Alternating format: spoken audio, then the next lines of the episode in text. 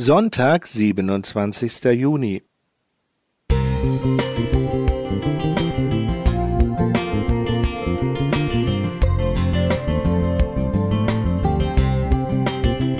Ein kleiner Lichtblick für den Tag.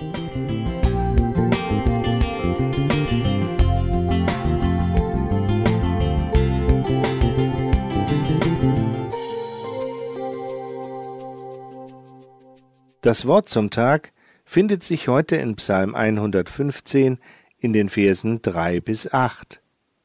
Unser Gott ist im Himmel, er kann schaffen, was er will.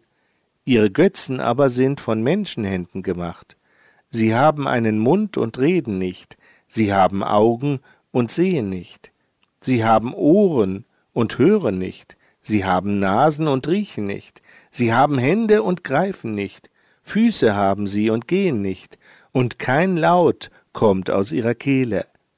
Die solche Götzen machen, werden ihnen gleich, alle, die auf sie vertrauen. Heute ist Weltdufttag, eine gute Gelegenheit, sich bewusst zu machen, welch phänomenales Organ unsere Nase ist. Mit ihren zehn bis dreißig Millionen Riechzellen kann sie nicht nur zehntausend Gerüche unterscheiden, wie lange vermutet wurde, sondern über eine Billion. Dies fanden Forscher der Rockefeller Universität heraus.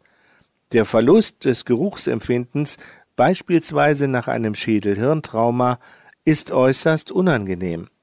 Riechen ist ein wichtiger Aspekt der Erlebnisfähigkeit und hat mit unseren Vorlieben und unseren Abneigungen zu tun. Die Verknüpfung von Geruch und Gefühl zeigt sich unter anderem dort, wo man andere Menschen nicht riechen kann.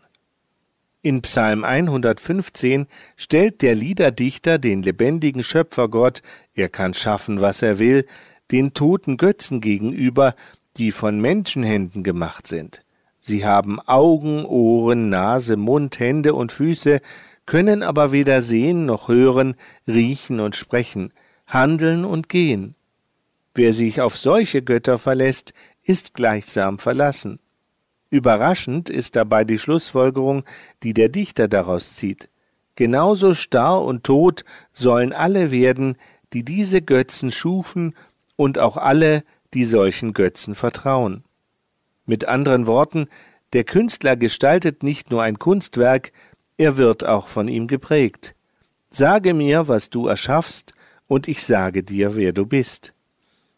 Wer auf seine selbstgemachten Götter vertraut, verliert das Gespür für den lebendigen Gott, dem allein Ehre und Anbetung gebühren.